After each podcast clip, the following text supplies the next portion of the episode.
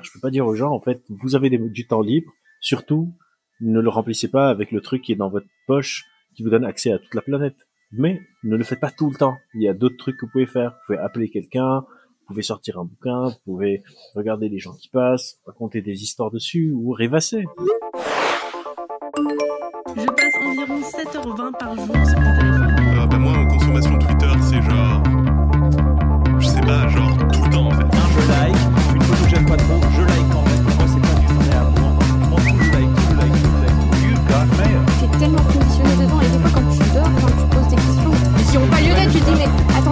mais est-ce que Mes habitudes de connexion sont-elles mauvaises pour moi? Sans surprise, tout n'est pas noir ni blanc. Et Albert Monkember le souligne super bien. Nous sommes tous différents et il ne servirait à rien de faire des généralités. La meilleure chose à faire est donc de s'interroger sur son usage, de l'analyser. Et pour cela, l'échange qui va suivre pourrait vous aider.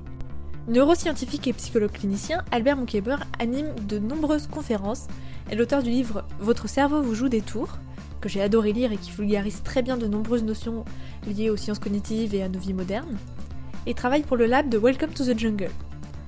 Il a également cofondé l'association Kiasma, une association qui organise des débats, conférences et ateliers afin de mieux comprendre et expliquer les mécanismes cognitifs qui entrent en jeu dans la formation de nos opinions.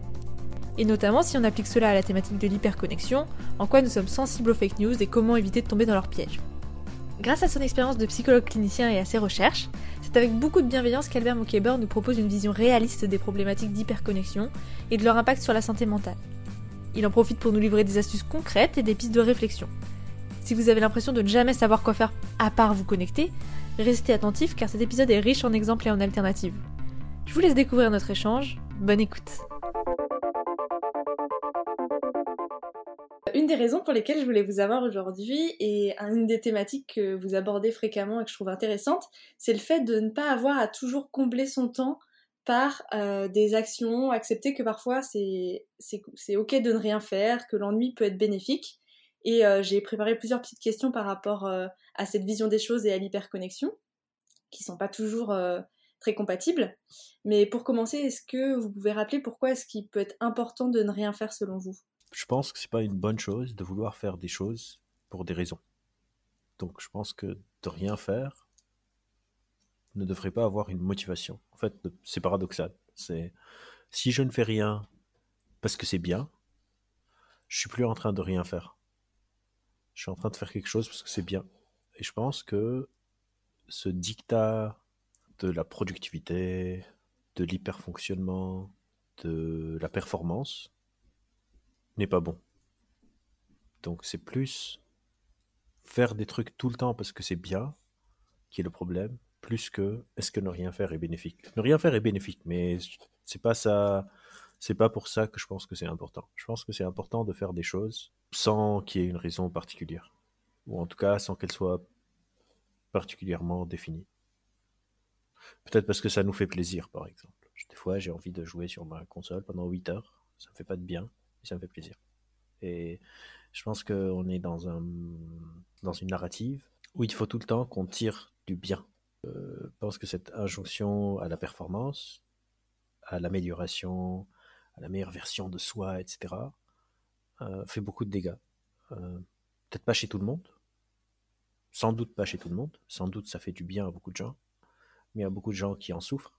Et moi, mon boulot, en tant que psychologue par exemple, c'est quand il y a des courants dans la société, de pas juste regarder les gens pour qui ça fait du bien, mais aussi de regarder les gens pour qui ça fait du mal ou qui en souffrent et de voir comment est-ce qu'on peut euh, les aider. Et cette hyper productivité, cette version tout le temps améliorative de soi, cette hyper euh, performativité, devoir aller tout le temps bien, devoir tout le temps pouvoir justifier pourquoi je fais quelque chose, d'avoir tout le temps le tip-top régime, la tip-top nouvelle activité physique, euh, le tip-top bouquin que je viens de lire, etc c'est pas tip top. Et justement, ça prend un peu le contre-pied de tout ce que va pouvoir dire avec l'hyperconnexion, c'est-à-dire que bah, les outils connectés, le portable notamment, ça va être beaucoup d'actions un peu dans le vide qui nous amènent à rien, qui nous font parfois plaisir, parfois qui nous endorment un peu. Mmh. Ouais. Et parfois qui nous font du mal. hein. Voilà, et parfois qui nous font du mal. Mais du coup, faut pas forcément s'auto-flageller parce qu'on a passé euh, deux heures à scroller sur un réseau social, si au final on en retire du plaisir. Euh, même pas si on s'en retire du plaisir. Si j'ai juste perdu du temps, deux heures à scroller sur euh, TikTok, sur Instagram, ou je sais pas sur quel réseau social, genre j'ai envie de dire et alors quoi? Euh, même si on n'en a rien tiré. Le problème c'est si ça me fait du mal. Si par exemple je suis en train de scroller sur Instagram et je suis tout le temps en train de me dire putain tout le monde est plus beau que moi. Ou tout le monde a une vie tellement plus intéressante que moi. Ou tout le monde a plus de likes que moi, etc. C'est là où ça devient problématique. Mais, mais c'est pas juste sur, euh, sur les réseaux sociaux. Je suis en train de, je sais pas, lire, de surfer de page en page, de lien en lien sur des trucs qui ne m'intéressent pas particulièrement. Et alors, je- ce truc de il faut pas perdre son temps, genre je pense que c'est pas grave. Je suis à la fois d'accord avec ça, en disant que faut arrêter de, ouais, de vouloir rentabiliser tout son temps et de, de voir euh, 100% de sa vie quotidienne comme un combat, une optimisation permanente de notre être humain, etc. Donc ça, je suis d'accord avec vous. Après, euh, je peux pas m'empêcher de me dire si ça devient une habitude euh, permanente de rentrer euh, chez soi et de passer de, du moment où on est rentré chez soi le soir euh, jusqu'au moment du coucher euh, à scroller sans rien en retirer, ni, ni plaisir ni déplaisir, j'ai tendance à me dire que c'est pas forcément un, un comportement positif, je sais pas. Je suis d'accord avec vous, parce que mais là on tombe dans ce qu'on appelle le piège de la pensée binaire. C'est soit je le fais pas du tout, soit je le fais tout le temps. Mais il y a un large éventail en tout. Ouais, ça. Je suis pas en train de dire à tout le monde tous les jours rentrez chez vous et foutez rien. Mais je suis en train de leur dire rentrez pas chez vous et mettez-vous la pression tous les jours de maximiser chaque seconde. C'est le juste la juste mesure. Évidemment, le but c'est pas de se réveiller et d'être dans une errance permanente tous les jours. De toute façon, c'est pas possible. Vous allez soit déprimer, soit aller mal, soit perdre le sens de votre vie, soit plein de problèmes vont émerger. Ce que je dis, c'est moi, je veux pas recréer le modèle qui existe maintenant, mais l'image miroir. Ouais, on est dans une sorte d'hyper-productivité et je veux pas, moi, être dans une hyper-productivité où plus personne Mm. ne, ne fout rien. Je dis juste, genre, nuancer un peu et baisser le curseur de super max à un peu moins de max. Mais pas d'aller à zéro et que Mm. plus personne ne, ne fout rien. Je, je suis complètement d'accord avec vous. Ce serait pas. Si aucune de nos actions n'a aucun but, ça devient très problématique aussi. hein. Vous avez parlé d'un propos que vous appelez le désengagement attentionnel. Je trouvais ça intéressant parce que justement, encore une fois, je trouvais qu'il y avait un, un certain paradoxe dans le, le scroll, l'hyperconnexion, le fait d'aller sur les réseaux. À la fois, on sait que c'est de l'économie de l'attention, donc on Mhm. vient chercher notre attention. Ouais. Et en même temps, dans certains usages, au contraire, j'ai l'impression qu'on peut presque atteindre ce désengagement attentionnel, où on est un peu euh, comme euh, zombifié par, euh, par euh, le contenu qu'on va, va ingurgiter. Et, et du coup, est-ce qu'on peut dire que scroller, c'est se désengager attentionnellement de, de temps en temps et c'est comme faire une pause? Ou est-ce que, quoi qu'il en soit, ça nous demande encore trop de ressources euh, cognitives pour, pour appeler ça vraiment une vraie pause et du vrai ennui? Ça dépend, c'est une pause par rapport à quoi? Si par exemple, je suis hyper concentré, euh, je suis en train d'écrire quelque chose ou de faire quelque chose qui implique toute mon attention et après je me désengage de ça et je regarde deux vidéos YouTube, euh, je sais pas, je regarde le dernier clip euh, de, de, de De Zen qui vient de sortir un nouvel album, je leur fais la pub parce que j'aime bien. et après je reviens dessus, ou je scroll euh, pour voir, je sais pas, quelque chose qui vient de sortir. Oui, c'est un désengagement attentionnel. Par contre, si je suis sur Insta depuis 40 minutes, c'est plus vraiment un désengagement attentionnel. Ça devient une sorte d'attention flottante, molle, qui est pas nécessairement une bonne chose. Encore une fois, la nuance. Ouais, bien sûr. Bah, de toute façon, euh, dans ce sujet, tout est nuance parce qu'un usage, un même usage euh, peut être toxique pour une personne et pas du tout pour une autre. Ouais, euh, c'est l'approche qu'on a du truc plutôt que l'action en elle-même. Quelqu'un qui est toute la journée sur Insta parce que la personne est community manager, Mhm. c'est pas du tout la même chose que un ado qui est en cours à l'école et qui fait rentrer en catimini son téléphone et qui est toute la journée en train de scroller. Les deux ont passé le même moment. C'est un peu comme le, le débat sur les écrans et les enfants. Genre, c'est pas le médium qui est important autant que c'est le contenu aussi. Mhm. Euh, Il y a un papier qui est sorti euh, là récemment qui étudie les différents types de médias, euh, leur effet. Donc, ils ont comparé la musique, la télé, les films, les jeux vidéo, euh, les e-books, les euh, livres euh, électroniques, les magazines digitales et les audiobooks, et euh, donc les livres audio. Ils ont remarqué qu'il n'y a pas énormément de différence entre les types de médias. Il y a une différence entre être sur un média ou ne pas l'être, et surtout entre les différences de contenu. Ça n'a pas d'impact, le type de média n'avait pas énormément d'impact ni sur le well-being, comment je me sens, ni sur la satisfaction de vie. C'est qu'est-ce qu'il y avait, quel livre j'étais en train de lire, quelle musique j'étais en train d'écouter, quel film je regardais, quel jeu vidéo je jouais. Si je joue à Candy Crush pendant des heures, c'est pas la même chose que si je suis en train de jouer, je sais pas, à Zelda euh, pendant le même nombre d'heures, euh, parce que c'est pas les mêmes choses que ça va impliquer. Euh, si je suis sur Insta, c'est pas la même chose. Si je suis en train de regarder encore une fois des personnes et de me comparer et de me dire ils sont tellement plus intéressantes, ou si je suis en train de regarder, je sais pas, des posts d'un truc qui m'intéresse énormément et qui me fait penser, parce qu'il y a les commentaires et tout ça. Euh, La forme euh, a son rôle, mais il faut pas oublier le contenu. Complètement d'accord. Du coup, quels pourraient être les signaux à, écouter, à observer sur soi-même pour euh, se rendre compte un peu, oula, là, je suis euh, dans un moment où je suis en train d'avoir cette attention molle euh, qui ne m'est pas bénéfique, je suis même pas en train de faire une vraie pause. Il y a un peu ce truc des fois de l'entre-deux. Je fais pas une vraie pause justement, mais je suis pas non plus en train de faire quelque chose qui me fait du bien, qui me fait plaisir. Quels sont les signaux qu'on peut avoir et qu'on peut déceler qui vont nous dire là, peut-être que je pourrais faire autre chose qui me, qui me serait plus bénéfique. Quoi. Euh, L'automatisation, si je ne remarque pas que je suis soudainement sur mon téléphone, ça arrive d'un coup. Euh, la surutilisation, euh, la, ce qu'on appelle aussi la présence, si je sens que énormément de temps est disparu sans que je fasse attention et sans que ce soit quelque chose de voulu. C'est très différent, par exemple, je me mets dans le métro et je regarde dans le vide et soudainement j'ai fait les 10 stations et je suis chez moi et je suis chez moi et je prends mon téléphone sans faire attention et deux heures sont passées parce que j'étais en train de scroller alors que je voulais faire autre chose. Aussi, c'est l'intentionnalité du geste. Est-ce que ça m'envoie un, un retour négatif? Merde, j'aurais dû faire des trucs, mais je viens de passer ma journée sur mon téléphone sans faire attention parce que je suis en train de débattre avec quelqu'un sur Facebook parce que j'estime qu'il a tort, qu'il faut absolument que je lui corrige ce truc. Sinon, toute ma vie va s'effondrer. Donc là aussi, c'est l'intentionnalité derrière. Encore une fois, un même geste peut être problématique ou pas selon l'approche qu'on a, l'attitude, l'intentionnalité derrière, l'impact, les effets que ça a eu. Est-ce que j'ai raté des deadlines parce que j'étais en train de faire quelque chose euh, que je voulais pas faire, etc. Donc tout ça, c'est quelque chose qui joue un rôle très important.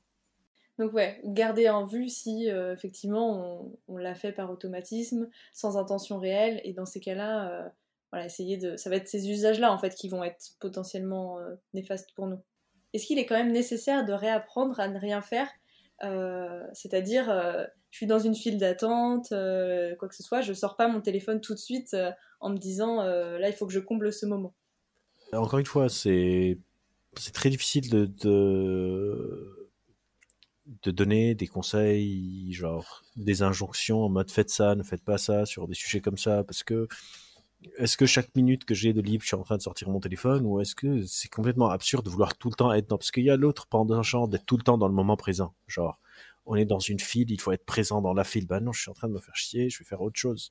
Si j'ai euh, un message à envoyer, si je veux regarder les dernières nouvelles sur, je sais pas moi, euh, euh, le résultat d'un match de basket ou je sais pas quelque chose, autant le faire. C'est complètement absurde de demander aux gens, vous êtes dans un embouteillage, ressentez le volant sur vos mains pour être tout le temps dans le moment présent. C'est et les pédales sous vos pieds et tout ça.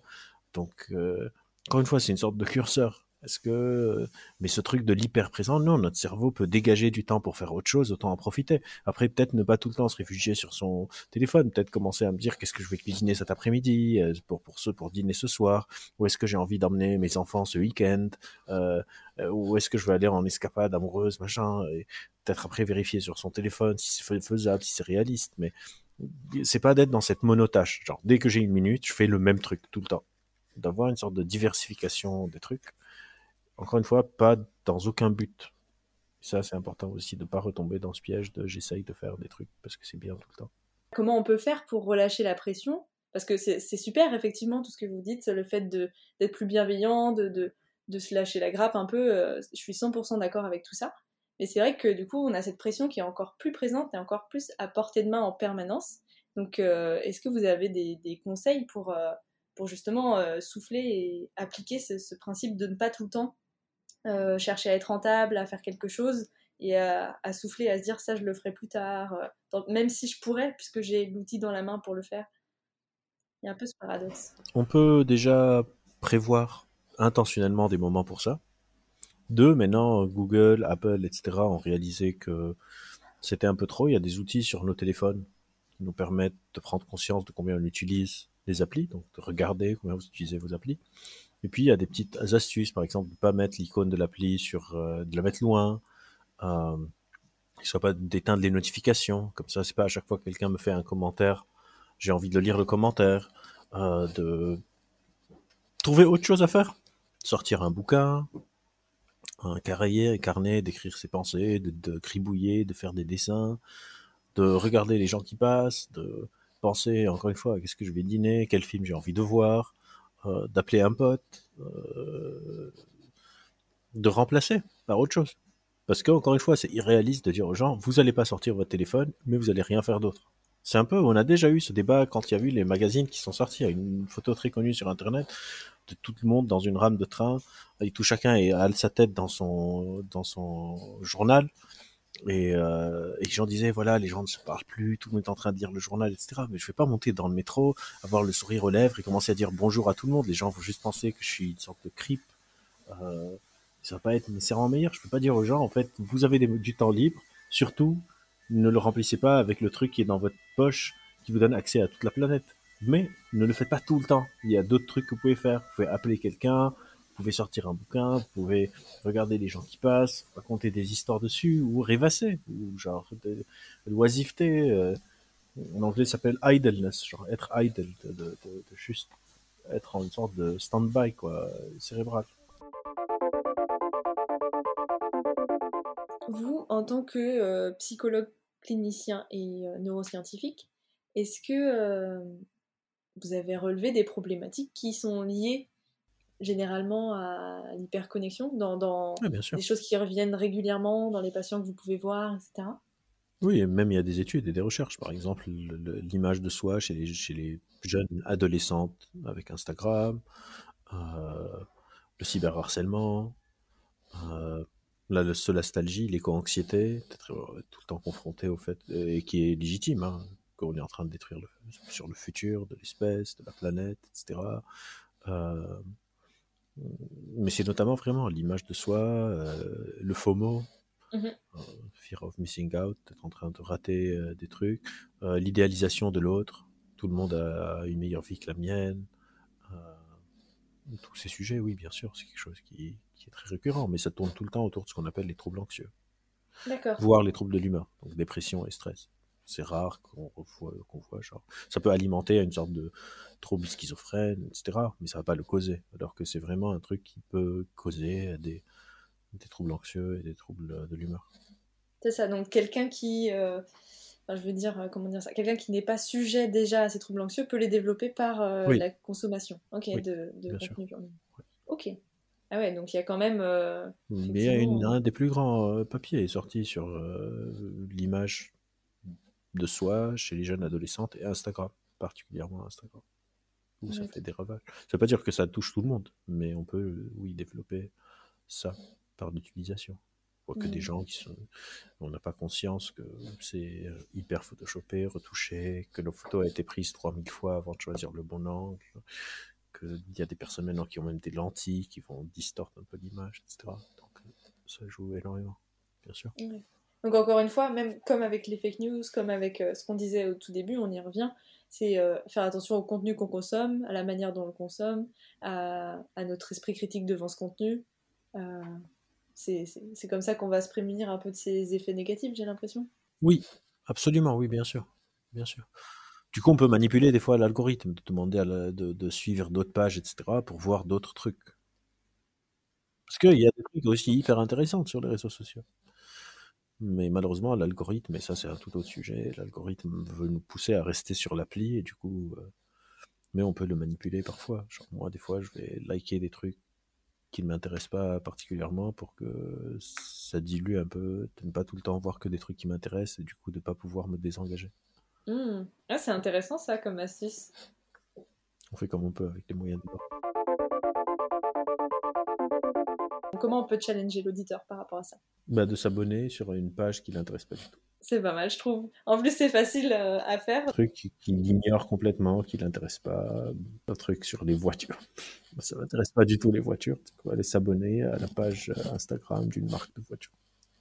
Et comme ça, la prochaine fois que ce sera dans le fil, ce sera une opportunité de. De couper ou il va, où la personne va développer une sorte d'intérêt génial sur les voitures. On sait Et là, l'algorithme aura pris le dessus, ça veut Ouais, dire. ouais, mais ça va être très intéressant. Plein de fois, j'ai je pensais que je me donnais un truc pas intéressant et après, je suis devenu hyper intéressé par le truc. Ah, c'est aussi. Ça rejoint un peu ce qu'on disait avec les opinions. C'est Oui, oui, dire tout de suite. On euh, s'expose bon, et ça- après, on se dit, bah tiens, euh, c'est cool. Ah, c'est intéressant, ok, j'aime bien. Bon challenge pour, euh, pour terminer.